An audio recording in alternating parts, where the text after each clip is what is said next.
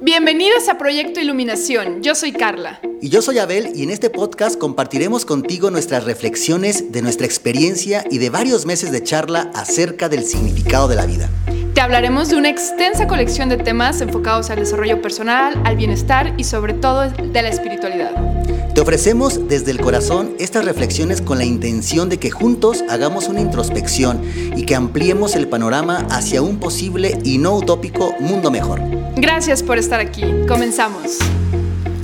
Hola, bienvenidos nuevamente a otro episodio de Proyecto Iluminación. Mi nombre es Carla y estamos aquí con Abel Núñez. ¿Qué tal, Carla? Eh, nuevamente, mucho gusto de estar en este tipo de, de episodios, de programas, porque, bueno, a mí me encanta hablar de estos temas y el tema que hoy vamos a hablar, híjole, creo que se nos va a quedar muy corto, entre comillas, pero pues al final de cuentas, como hemos dicho, son reflexiones, son puntos de vista, son acercamientos para que pues ustedes también eh, puedan llevarse eh, cierta reflexión de, de nuestras conjeturas, discusiones, conclusiones. Hablaremos de Dios.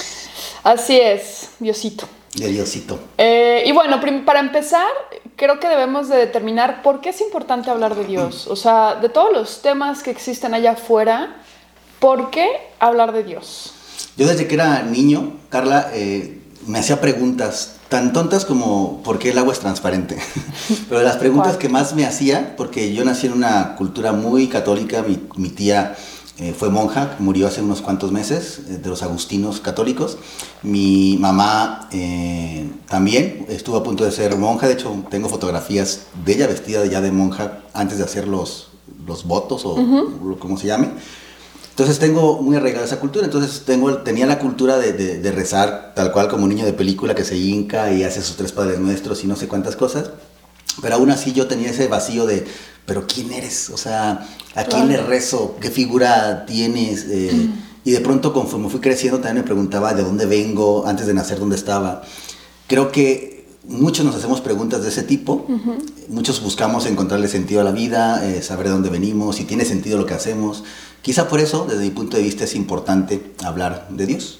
Sí, yo creo que para mí, en lo personal, es la base de todo lo demás que se va eh, generando a partir de tener sentido en tu vida, ¿no? Uh -huh. Y creo que lo, lo, que dices, pues muchos, a, a, lo largo de la historia de la humanidad, muchos filósofos, incluso científicos, pensadores, han tratado de responder estas preguntas, ¿no? ¿Quiénes somos? ¿De dónde venimos?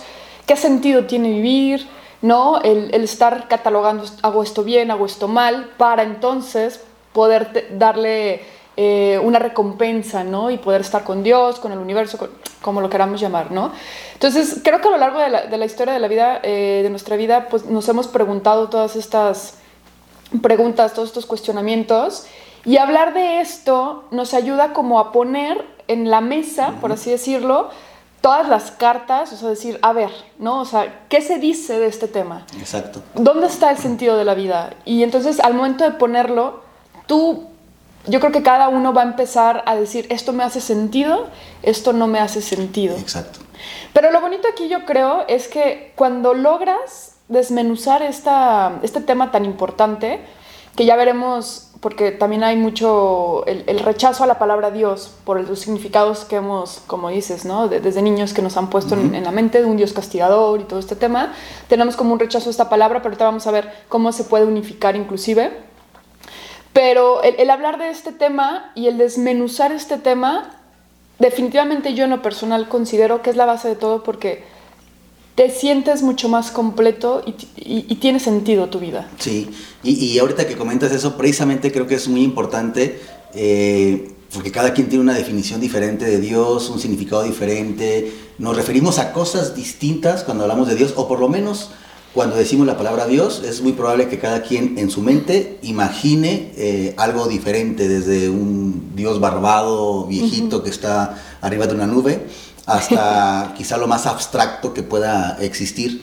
Entonces sería importante que vayamos viendo, pues, eh, qué significa Dios, a qué nos referimos cuando hablamos de Dios, nosotros, y por supuesto, ya lo iremos viendo más adelante desde diferentes posturas, religiones, eh, disciplinas. Claro, sí, totalmente, porque al final de cuentas, eh, como hemos hablado en, en, la mayoría de los episodios, la, la, palabra puede tener diferentes significados, ¿no? Para cada una, cada una de las personas. Entonces es bien importante, y lo que hemos dicho es cuando se escuchen estos episodios o cuando se traten de temas así tan complejos, abrir la mente a decir, a ver, me voy a abrir a escuchar otras versiones, otros, eh, otras descripciones de lo que yo creía que era Dios, ¿no? Y de esa manera, te, o sea, tú te, te ayudas a ti mismo como a clarificar, creo yo, el concepto y entonces decir, ah, ahora todo tiene sentido. Exacto, exactamente. Ahí, por lo menos yo veo dos distinciones principalmente, eh, ya luego iremos haciendo distinciones más específicas, que es el, ese Dios del que se habla, por ejemplo, en religiones o posturas politeístas. Cuando hay un politeísmo, eh, varios dioses, entonces a esos dioses le podríamos llamar solamente como para unificar deidades, es decir, el dios de la lluvia, el dios del fuego, el dios de la bondad, guerra, el dios de la guerra. Entonces, eh, en ese sentido, podríamos decir que son como deidades que eh, nos ayudan o custodian o que son particularmente de, cierto contexto. Eso sería en primer lugar. Pero también existe el Dios en el monoteísmo, que es hay un solo Dios. Por tanto, al haber solo un Dios, pues tenemos estas tres características que hemos visto, eh, por ejemplo, en el, cristianismo, que es el ser omnipresente, es decir, está en todas partes, el ser omnisapiente, lo sabe todo, y el ser omnipotente lo puede todo. Eh, esa es una primera distinción, pero, pero hay más. Sí, totalmente. Fíjate que ahorita que tú mencionabas de que cuando eras niño te preguntabas, bueno, ¿y, quién eres, no? ¿Y dónde estás? ¿no? ¿Y, ¿Y, cómo eres, no? Porque al final de cuentas creo que eh, desde la parte de nuestro, de nuestro ego, que es nuestra personalidad, tendemos como a, a querer ver algo similar a nosotros, ¿no? por eso creo yo que los, lo hemos, hemos puesto a Dios como un señor barbón. Digo, yo creo que la mayoría, en, en cuestión de la religión católica, eh, tenemos como esa visión cuando somos niños. A lo mejor ya de adultos ya no es tanto.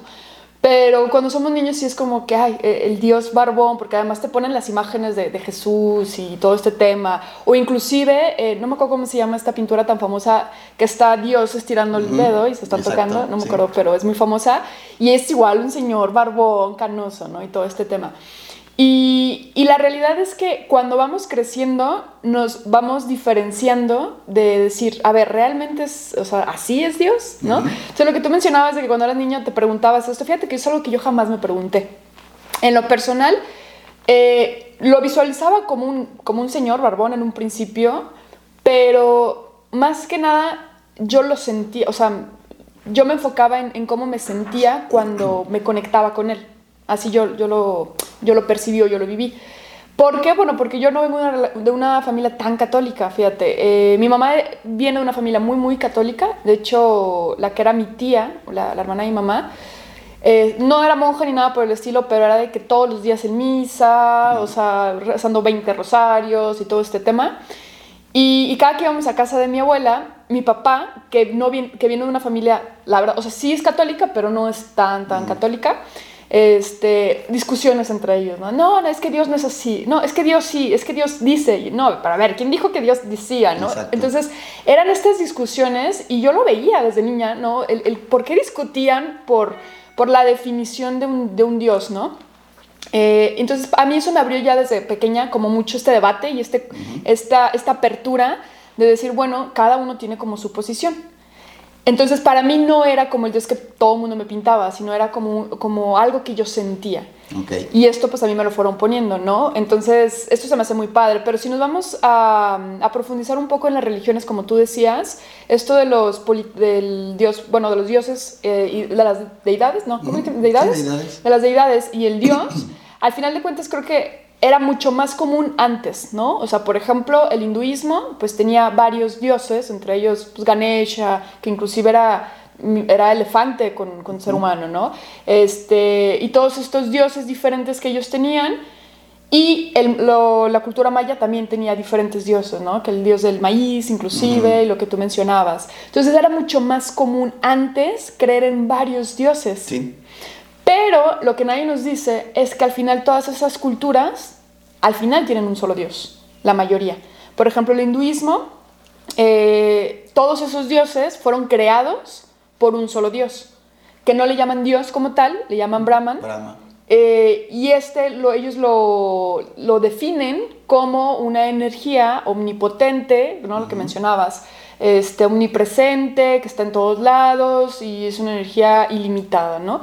Entonces ellos así lo llamaban. En, el, en, la cultura maya también había un dios, no, ahorita no recuerdo su nombre, pero también había un dios que había creado todos los seres vivos y a todos los, este, inclusive a toda la materia, ¿no? Inclusive en el hinduismo brahman está presente en, las, en todos los seres vivos y también en las cosas inertes, que es algo que en el catolicismo como que no lo, lo vemos así. Ajá.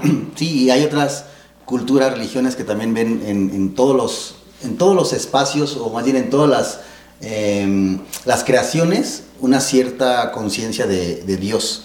Eh, algo que quería comentarte, ahorita recordé, hay una frase que me gusta, o una pequeña parte de un poema de, de Mario Benedetti que dice, el hombre en su infinita arrogancia creó Dios a su imagen y semejanza, ¿no? al revés. Exacto. Eh, y algo que se nos pasa, que es súper importante que entendamos, es que el ser humano necesita representar las cosas para poder entenderlas aún más. Por eso utilizamos eh, recursos, veámoslo así, visuales, que nos permiten decir, esto significa tal cosa. Por ejemplo, las palabras. O sea, cuando yo pongo la palabra Dios, la estoy representando con tres Dios, cuatro letras. con cuatro letras, pero sé que estoy hablando de otra cosa. Cuando yo pongo Carla, o sea, yo, escribo Carla, Carla Guzmán, pero yo sé que estos, eh, esta caligrafía habla de ti. Eh, pero si yo se la paso a alguien más y un día Carla desaparece y solamente voy pasando esto, habrá gente que piense que Carla es Carla. Que esa caligrafía es, es, ella, ahí está. Esa es la eh, gran ilusión de la representación. Entonces quizá alguien para poder explicar qué es Dios empezó a representar en, un ser barbudo, con autoridad y demás, eso es Dios, pero no significa que ahí esté, es una representación de algo que es bien cañón poderte explicar, solo te lo estoy representando. Eh, decía Korsivsky eh, que el mapa no es el territorio, entonces, pero para poder nosotros identificar a México, a eh, América, al mundo, lo representamos, hacemos cartografía.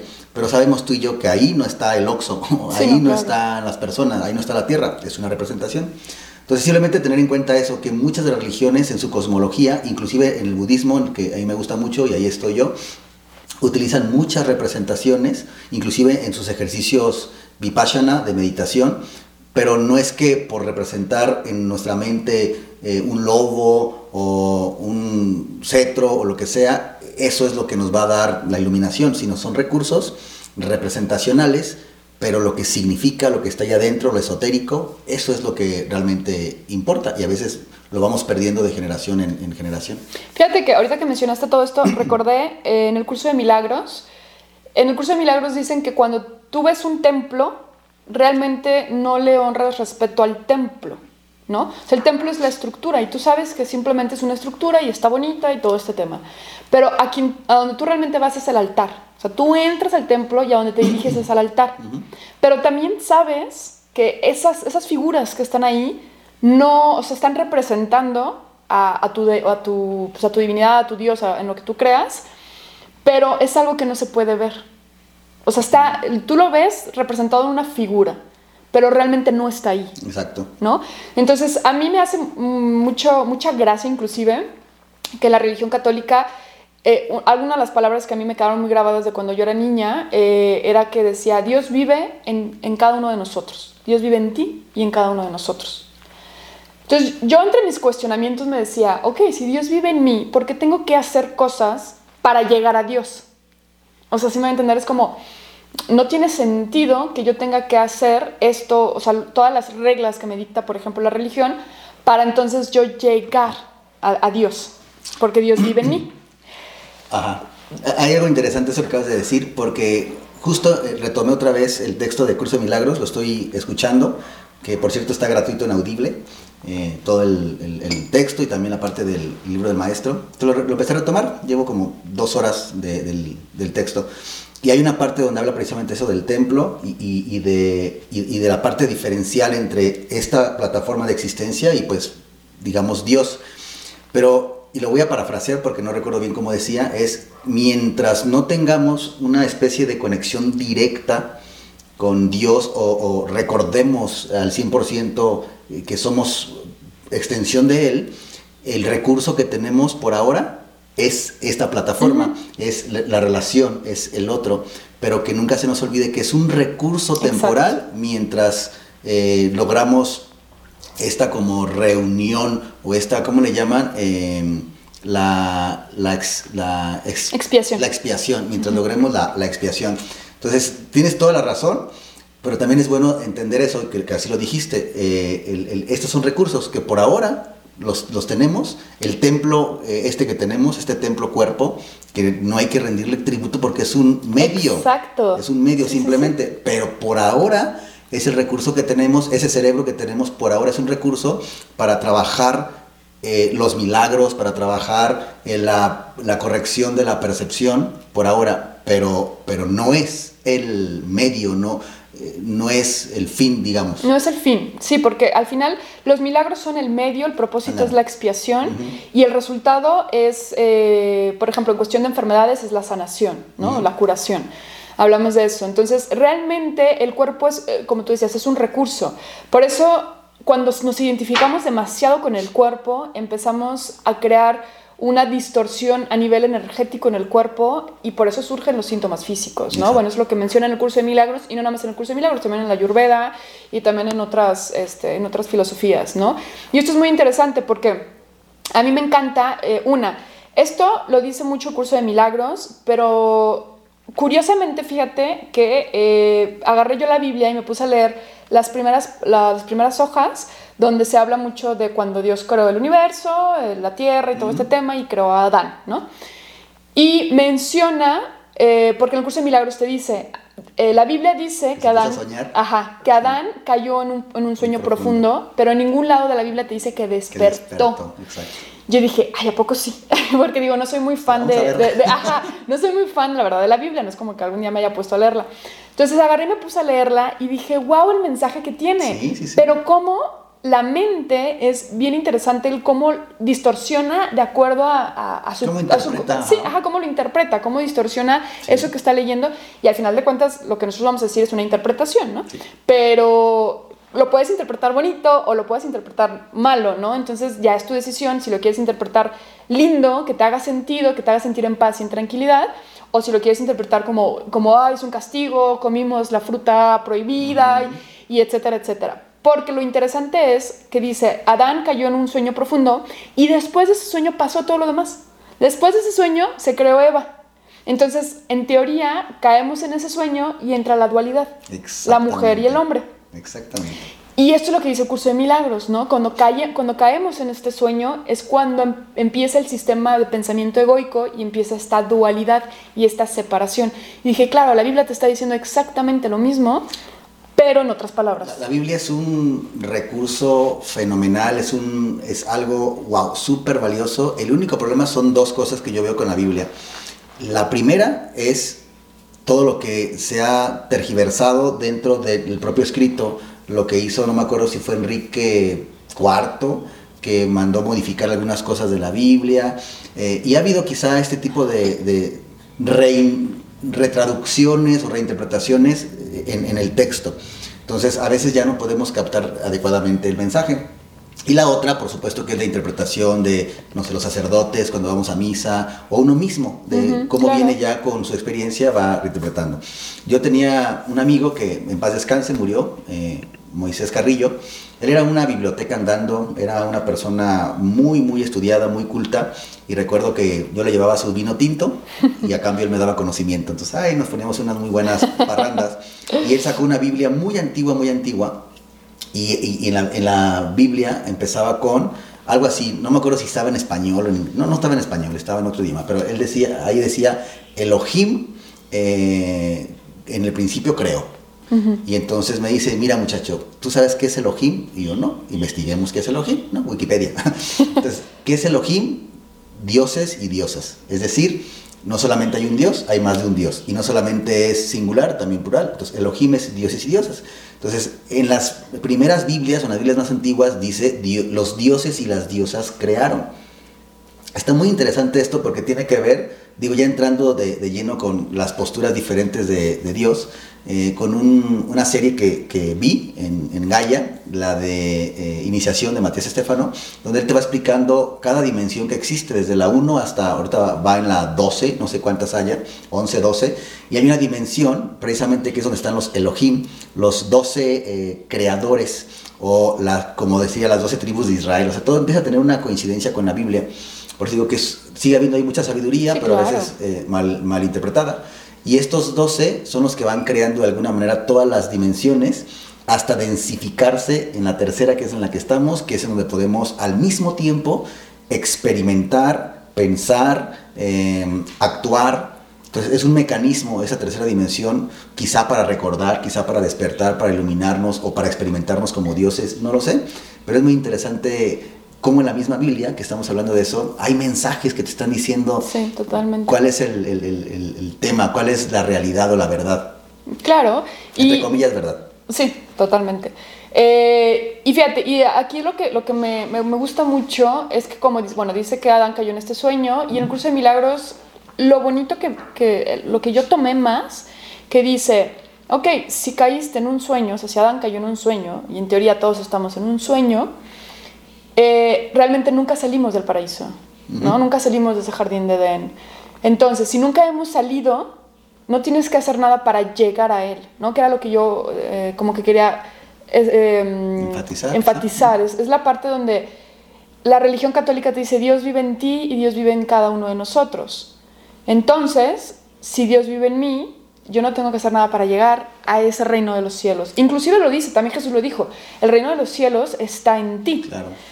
Y entonces dices, bueno, yo haciendo un montón de cosas, yéndome a confesar, pidiendo el perdón, digo que no, no quiere decir que tengamos que hacer cosas malas, ¿no? Pero a lo que voy es que siempre tenemos esa sensación de separación y esa sensación de que algo nos hace falta y de culpa por habernos separado de, pues, de Dios, ¿no? En, o el jardín del Edén o el paraíso, como lo quieras llamar. Entonces, como siempre tenemos esa culpa, siempre estamos queriendo como hacer algo y de ahí surge un poco el sufrimiento me gusta mucho cómo lo maneja un curso de milagros que dice, a ver, es que no tienes que hacer nada en cuestión de, eh, de, rezar 20 rosarios, de todo este tema. O sea, son recursos, al final de cuentas, ¿no? que te van a ayudar. Pero lo único que tienes que hacer es despertar, es cambiar esta percepción para darte cuenta que sigues ahí. ¿Alguna vez leíste El alquimista de Pablo Coelho? Sí, claro. ¿Recuerdas que para poder descubrir que donde estaba siempre sentado estaba ese ese, tesoro. No me acuerdo qué era, estaba buscando. Para poder darse cuenta de eso tuvo que ir a una travesía tremenda y, y, entre el amor y bandidos y no sé cuántas cosas para darse cuenta que siempre estuvo ahí. Entonces yo, yo pienso eso, que este, este recorrido, este, esto que son recursos, son lo que nos permiten de alguna manera lograr despertar. Ese darse, despertar es sinónimo de darse cuenta, ¿no? O sea, es como ese darme cuenta, como cuando estamos dormidos y tenemos una pesadilla y despertamos y decir, güey, fue un sueño. Ese darse cuenta de que estábamos dormidos. Creo que es, eso esta tercera dimensión es un cúmulo de recursos, es ese viaje que nos permite darnos cuenta quiénes somos realmente, recordar quiénes somos, más no buscar a Dios, recordar que somos parte de la extensión de Dios. Exacto, y eso me encanta a mí, bueno, así lo maneja un curso de milagros, ¿no? que, que al final Dios estaba, se extendió, se extendió, se extendió, y cada uno de nosotros somos esas extensiones pero seguimos siendo parte de Él, ¿no? Y como somos extensiones de Él, nos dio esta voluntad también de crear. Entonces, me gusta que dice, te di la, la misma voluntad de crear, para que te deleitaras con lo perfecto, no para que sufrieras, ¿no? Pero en el momento en el que nosotros caemos en ese sueño, pues nos empezamos a asustar y es como, no, no, no, a ver, entonces este, yo no estoy ahí, me fui, entonces ¿qué hago? ¿Dónde estoy?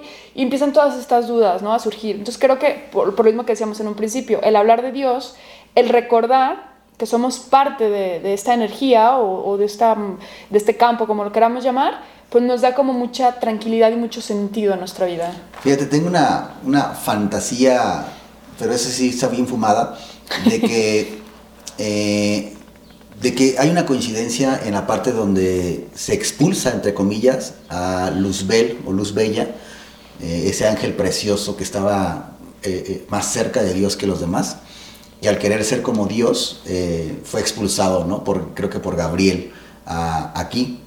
De alguna manera yo pienso, pero eso es una fumada mía, que Luzbel, eh, o Lucifer ya, nos representa a los seres humanos o, representa el universo.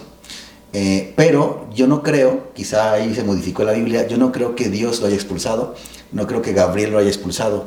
Yo pienso que él solito se autoexpulsó por esta separación. Entonces Luzbel representa al Hijo de Dios que, que quiso, que pensó, se pensó separado, se culpó a sí mismo, se sintió avergonzado, le dio miedo y para poder eh, soportar ese, esos sentimientos tan, tan terroríficos, Luzbel a sí mismo, lo voy a decir así, se fragmentó y creó el universo. Ese, porque el curso de milagros dice el universo no es creado por Dios, es un producto tuyo. Claro. Es un, producto tuyo. Entonces, esa es mi fumada.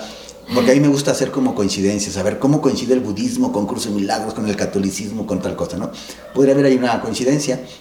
En el, en el, en el caso del budismo, eh, hay dos tipos de dioses. Eh, en el samsara, que es el reino del sueño, el reino del sufrimiento, donde estamos nosotros, que es la analogía que te acabo de decir con Luzbel.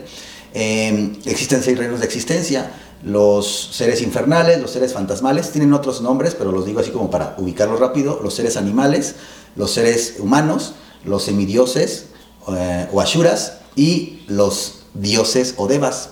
Y en el budismo se cree que pues muchas veces el hombre pudo haber, eh, cuando dijimos Dios me habló, no sabemos exactamente si el Dios que te habló es ese Dios del reino del samsara, que si es así, no es el Dios Dios, sino es un ser muy elevado, pero que sigue dentro del reino del samsara, es decir, sufre, eh, puede ser mucho más poderoso, pero, pero sufre y, vive de orgullo, según el budismo, o es el Dios diferente, el omnipotente.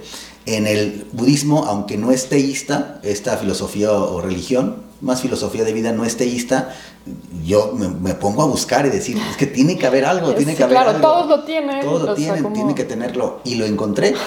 Y estaba ahí. Encontramos a Dios en el budismo. En Wikipedia. y entonces, para mí sí hay un Dios en el budismo, pero no con la definición y las características con la palabra, con la palabra, que es Adi Buda. Eh, si ustedes buscan, Adi Buda es el primer Buda, el Buda primigenio que se creó a sí mismo. Antes no hay nada más. Ese es. Sí, claro, es, el, lo que, de todos. Solo que en el budismo no se le nombra como Dios. Entonces está súper interesante cómo va a haber va habiendo coincidencias, o sea, en el pasado había muchísima más sabiduría que la que hay ahorita, había más entendimiento y conocimiento de la verdad de lo que hay ahorita, quizá porque se ha ido tergiversando por X o Y, o y razones.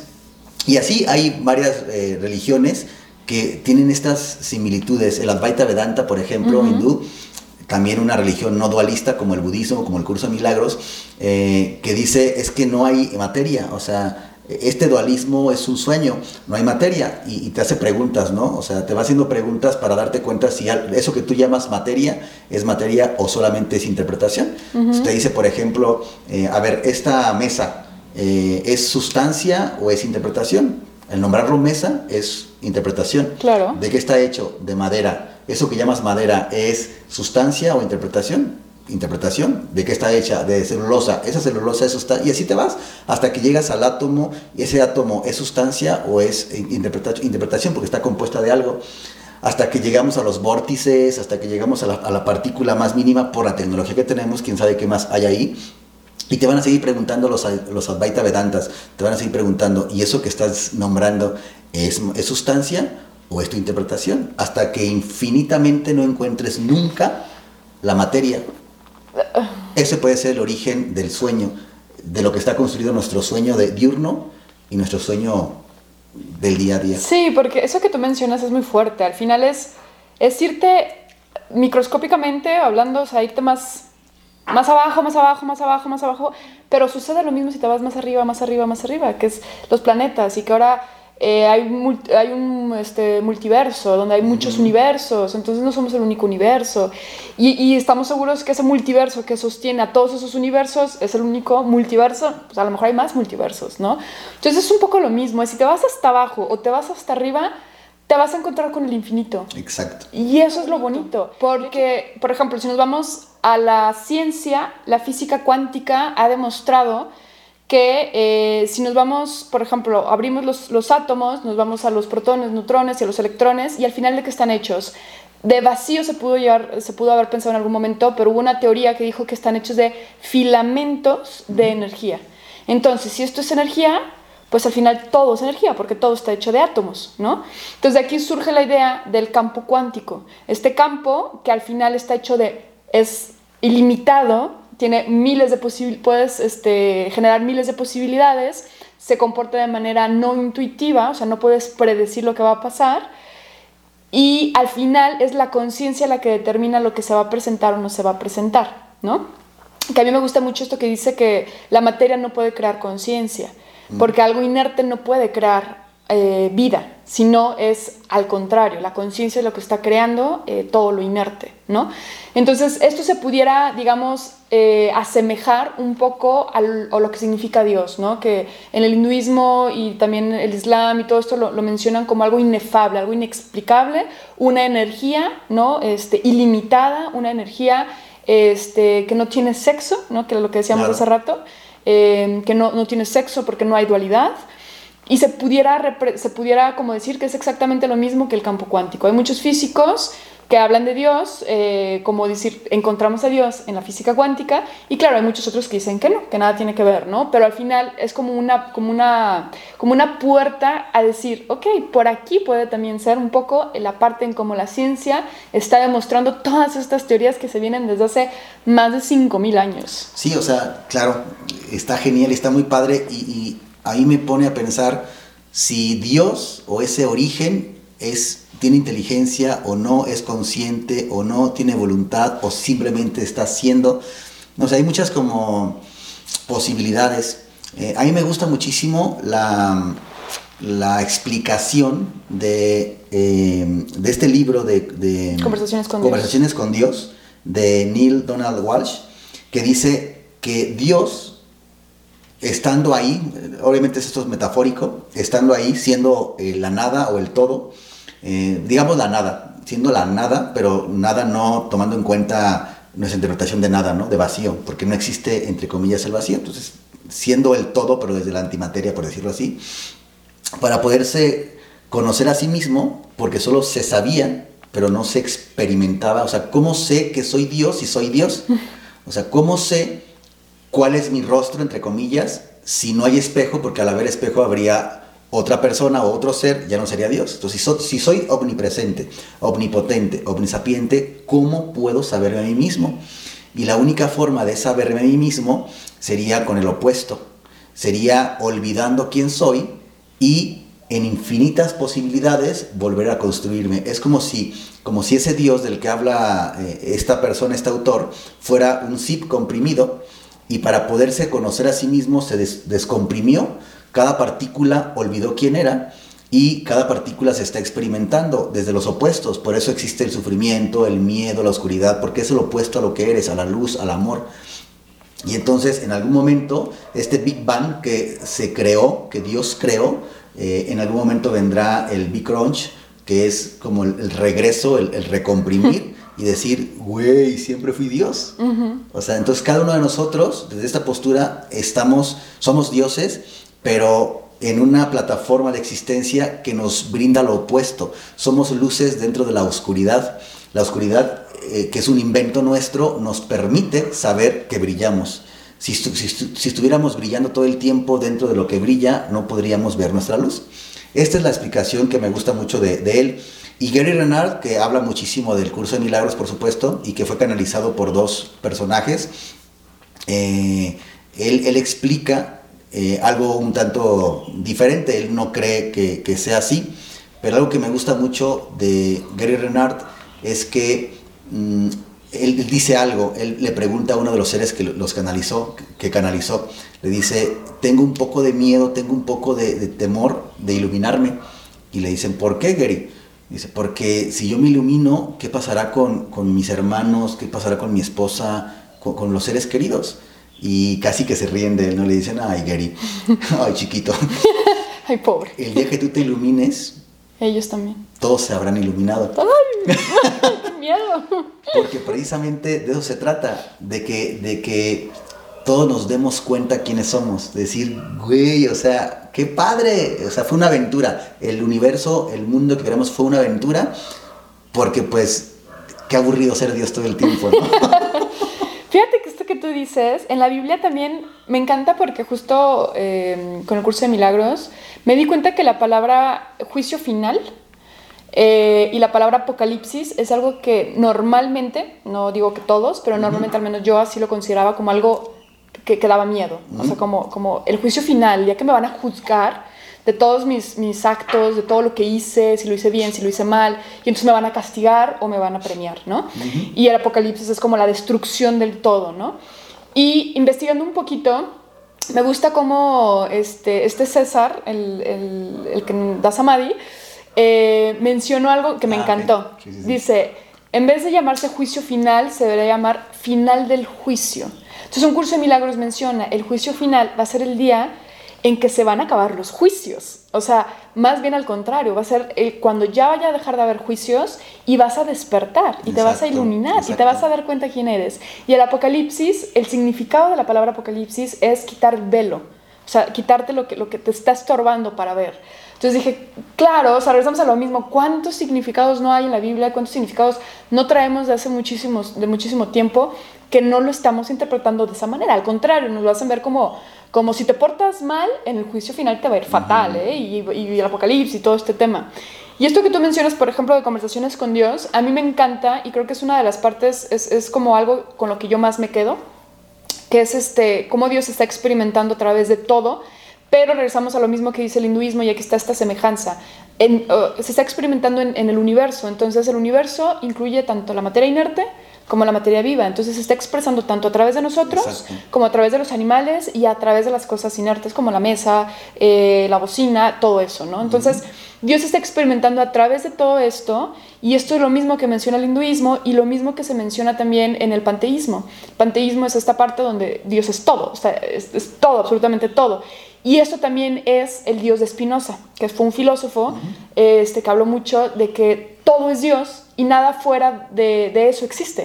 Entonces, como todo esto es Dios, no existe nada más, ¿no? O sea, es simplemente la manera en cómo Él se está, pues sí, ex- eh, experimentando, al final de Exacto. cuentas. Y fíjate ahorita que dices esto de, del juicio final, inclusive, aunque fuera la destrucción, inclusive es algo muy positivo si le pones una interpretación adecuada. Eh, justo el libro de Gary Renard, uno de los más eh, famosos de él, se llama así, eh, La desaparición del universo.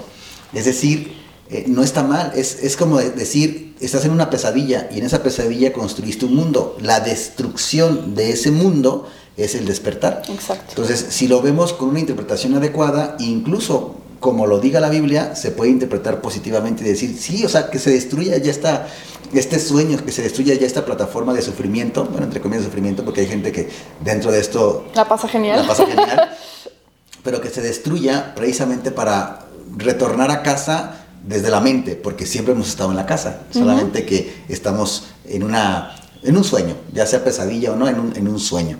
Entonces, eso es genial. Yo me quedo y mi reflexión sobre Dios, porque también yo sí he sido desde, como te dije, desde niño en esta búsqueda, no tanto de quemarme el cerebro de quién eres, no, yo creo que algún día entendí, y jovencito, cuando dejé de creer en Dios a los 14 años y luego a los 19 volví a creer en él. Hicieron las paces, se fueron a las tomar unas copas. Exacto. Pero yo entendí algo, yo no lo puedo entender. O sea, yo no puedo entender a Dios. Es muy, es, es sentido común. Si Dios es todo y yo soy una parte de él, yo no puedo entender el todo desde una parte. Sí puedo representarlo, sí puedo eh, tener algunos recursos para entender un poco, pero sería imposible. Y ahora más que entiendo que podemos ser una extensión de él, ¿no? Hasta que no vuelva a ser, digamos, o despertar o darme cuenta, solamente tendríamos un fragmento de lo que creemos que es eh, Dios. Ahora sí que, como somos creadores de realidades, lo ideal sería entonces que creamos lo que más nos conviene, nos es útil, nos hace felices sobre, sobre Dios. Entonces yo sí me quedo con que, por un lado, eh, nos- nosotros estamos siendo extensiones de Él para que Dios experimente a sí mismo. Él se lo está pasando genial, Sí, ¿eh? sí, es, es como el, el- el creo que sí te conté, ¿no? Y lo dije creo que en otro episodio, lo de el, el ángel enamorado. Ah, sí, claro. Que la primera vez que se convierte el ángel en hombre y se da un fregadazo y sangra, está contento. Claro. Está- esto es dolor, güey, Claro. qué padre. Entonces yo creo que Dios está así, mientras uno está de la patada, Dios está sufriendo "Güey, de Esto acá". es genial.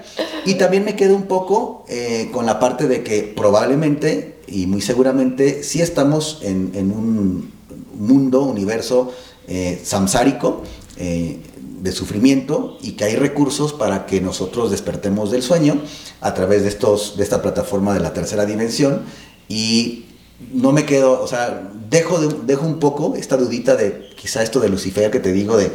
Está, al final es un poco lo, lo mismo, Ajá. ¿no? Entonces me quedo con las dos, las dos me sirven. El saberme que soy Dios experimentándome y todos somos, eso me, me llena de esperanza, me, me ayuda a pasarla bien y a ver con filosofía todo lo que me ocurre.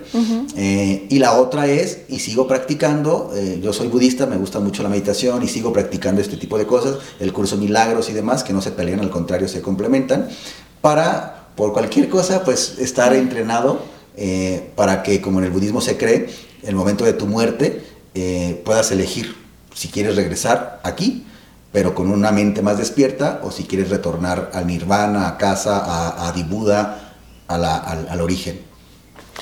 Qué fuerte. Este, sí, bueno, otros nombres definitivamente que se le dice a Dios es la fuente, el origen, ¿no? Eh, la vida, el universo. Eh, que sepamos que no nada más debe estar catalogado, como lo decías. Yo con la reflexión que me quedo es que definitivamente Dios es inefable, o sea, definitivamente no se puede poner en palabras, definitivamente la mente intelectual no lo puede entender. Y, y a mí lo bonito que se me hace es, por ejemplo, en el curso de milagros dice que la revelación es cuando, cuando hay una comunicación directa con Dios y que eso es totalmente individual, cada persona lo puede experimentar, pero no lo puede explicar, ¿no? Y que al final de aquí surgen todas las, eh, las partes de, de idolatrar a alguien. Por ejemplo, cuando Jesús intentó explicar que él había tenido una revelación, o sea, que él se había comunicado con Dios, lo había sentido, si lo vemos de esa manera, eh, lo intentó explicar, pues mira lo que ha pasado, o sea, se ha distorsionado completamente, ¿no? Entonces, definitivamente es inefable, eh, no se puede poner en palabras a Dios, pero si yo la pongo en una palabra, para mí es amor. Para mí la palabra, que yo me quedo con eso, y eso al final lo dice la religión católica, lo dice un curso de milagros, o sea, Dios es amor. Entonces, si Dios es amor, de aquí vienen los cuestionamientos, por ejemplo, la religión católica de por qué me castiga, ¿no? Y entonces, ¿por qué, eh, por qué me va a juzgar y todo este tema, ¿no?